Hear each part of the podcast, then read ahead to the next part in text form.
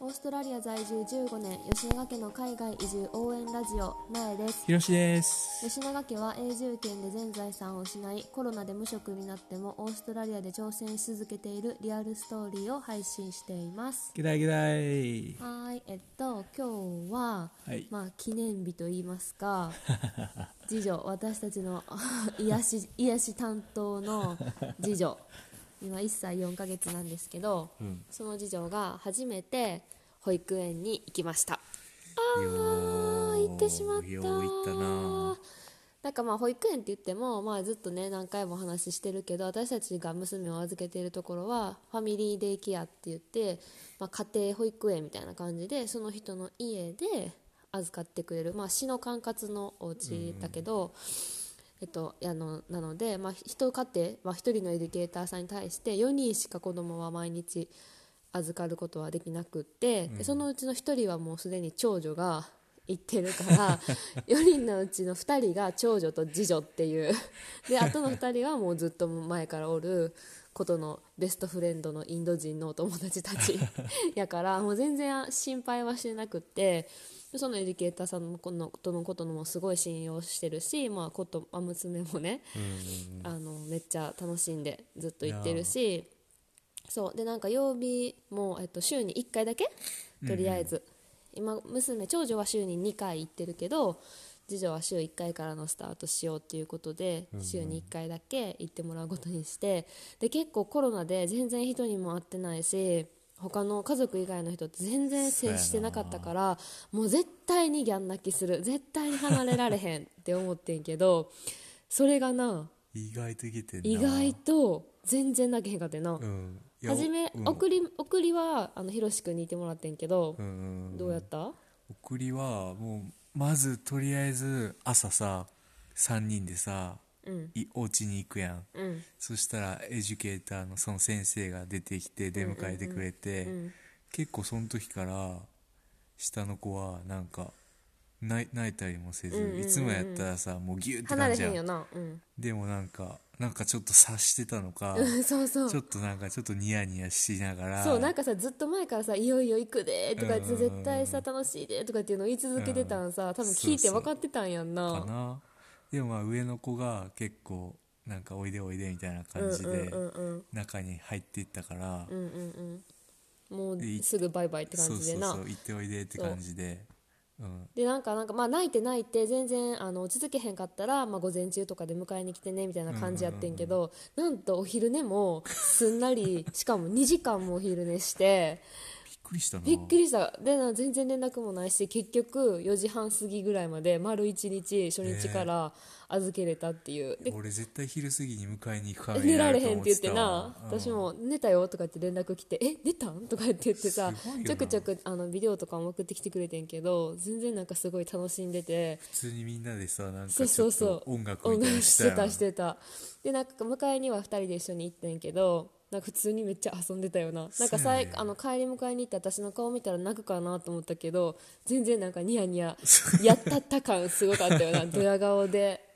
うあの出迎えてくれて。あまあ、めっちゃ安心した。みたいな感じだったな、うんまあ、もしかしたら1回目1日目やったからで2回目あ来週ぐらいから泣くかもしれんけど。ああもう何が何が起こるかっていうのが分かっちゃったからな。うん、でもまあなんかやっぱ強いなと思った。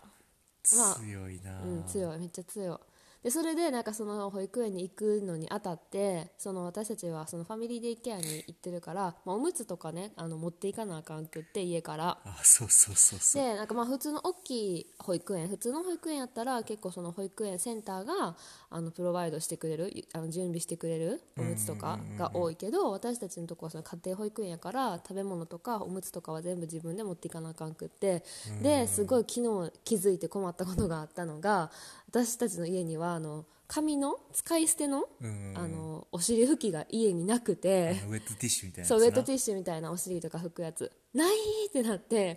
いつも私たち家では、まあ、布のあのお尻拭きとか使ったりもうそのままシャワーでジャーって流して洗ったりとか水道じゃーやん水道でジャーってお尻きれいに洗ったりとか してんねんけどまあ布おむつを普段はずっと使っててで夜寝る時だけ紙おむつを使ってるから紙おむつはかろうじてあってんけどもうすっかりその紙のワイプのことを抜けててで今日だけはまあそのおあエデュケーターさんの家にあるやつを貸してもらってんけど、まあ、そんなねなんかあの布おむつの話をしたいなって今日は思ってて、まあ、なんかなんで私がその布おむつをやり始めようかなって思ったのは、えっとまあ、オーストラリアはさ結構そういう環境の意識とか高い人が多くって布。ないよな日本に比べたら多分。うんなんかもうプラスあのスーパーとか行ってもさあのなんていうあの買い物袋みたいなのもさ、もう結構数年前から有料やよな全部。にそんなもんやっけ？2年前23年前やったと思うぐらいから全部廃止になってるし、うん、なんかあのテイクアウェイテイクアウトっていうのかなテイクアウェイの時のあのトトレーとかも結構リサイクルできるやつとか、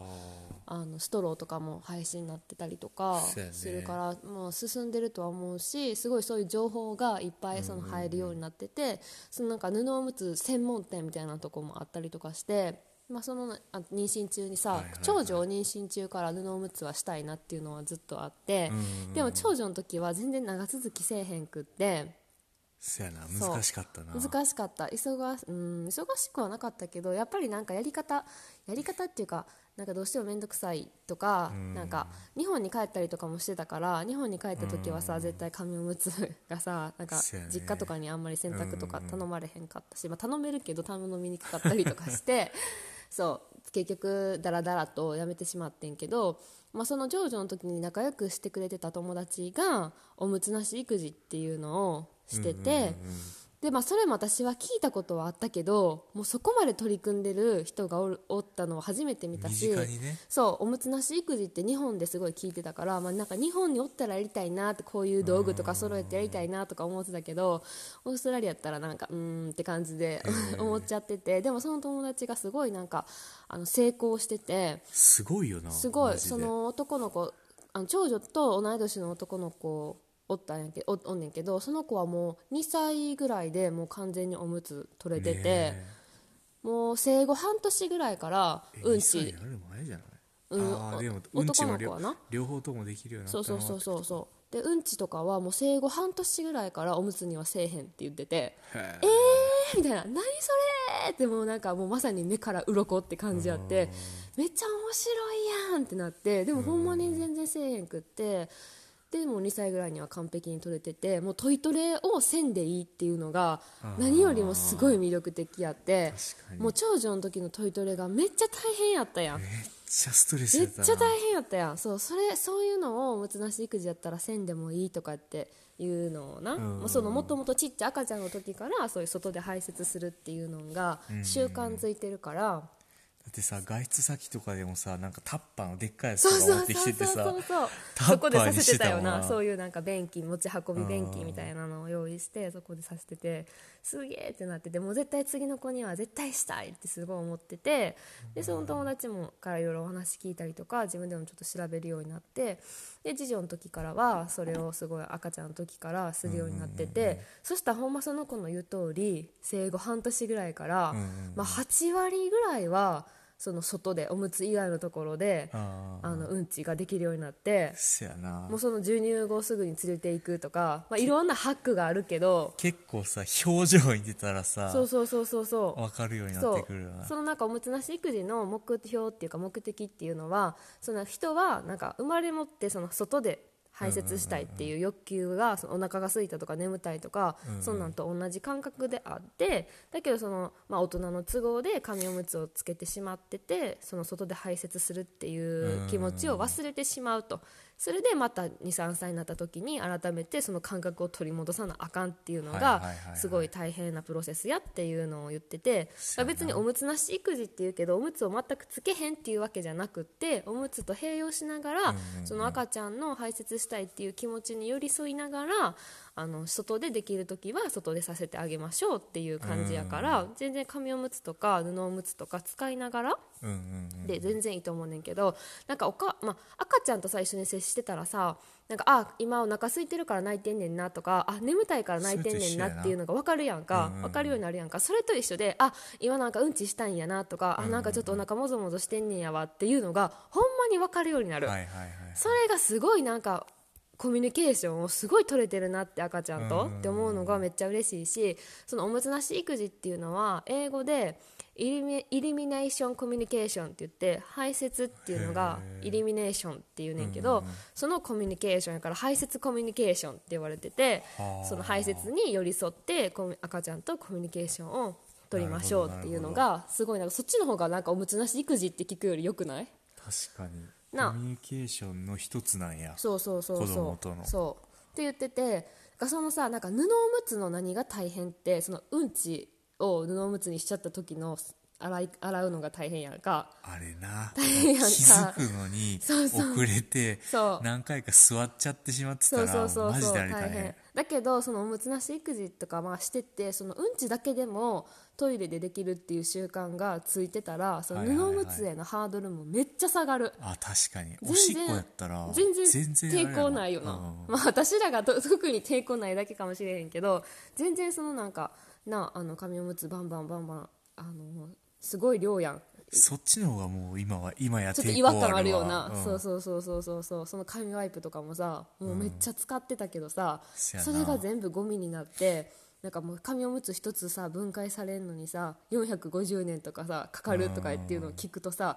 えっって思うからだってささ1日にさ最低でも